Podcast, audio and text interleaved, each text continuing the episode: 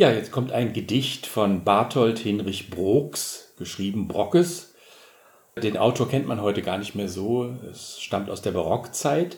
Dieser Brockes oder Brooks ist von großer Bedeutung für die deutsche Naturlyrik. In diesem Text beschreibt er ein Phänomen, was wir heute als Blitzeis kennen. Das ist ja für uns äh, vor allem ein Problem, wenn wir mit dem Auto unterwegs sind oder auch zu Fuß, dass wir uns da nicht auf die Klappe legen. Bei Brockes ist dieses Phänomen ein Quell des Schönen, also Blitzeis, bevor es diesen hässlichen Namen bekam. Ein Wort muss ich noch erklären, das Dresdnisch-Grün Gewölb. Das ist das berühmte grüne Gewölbe, was wir heute noch besichtigen können, die Schatzkammer der sächsischen Kurfürsten in Dresden.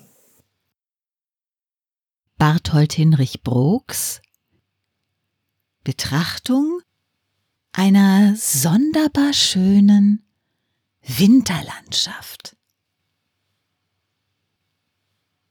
Wie jüngst ein tiefer Schnee gefallen und gleich ein Regen drauf, bald aber wiederum ein schneller Frost entstand, erstarrt vor dessen Grimm der Schnee, der eben schmolz.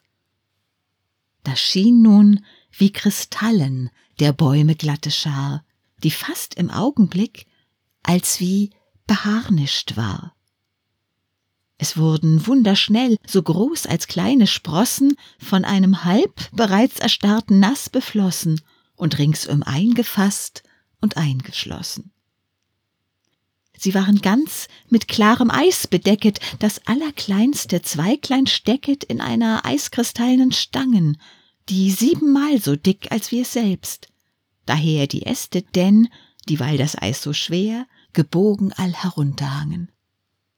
Wodurch der Bäume her, den Palmen an Figur, an Glanz den Leuchterkronen von reinem Bergkristall, die hell poliert sind, glich.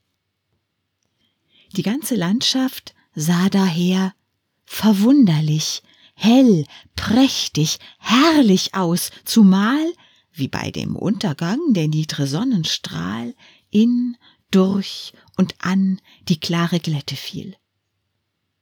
Es ist fast auf der Welt kein schöner Augenziel.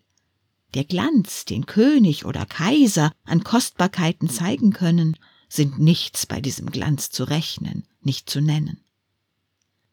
Ein Wald von Bergkristall, voll diamantner Reiser, sind überall zur Schau gestellt. Ein dresdnisch grün Gewölb war jetzt die ganze Welt, weil nichts als spielende Brillanten, als schütternde, geschliffene Diamanten, so weit man sah, zu sehen.